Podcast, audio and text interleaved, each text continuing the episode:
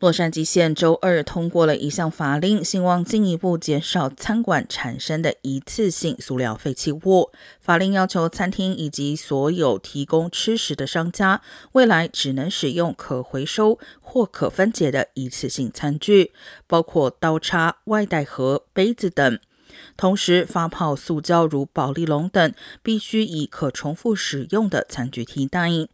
这项命令在二零二三年五月一号起对有固定地点的餐馆生效，而餐车将必须从二零二三年十一月一号起遵守规定。其余任何餐饮场所，如农夫市集等，则必须从二零二四年五月一号起遵守规定。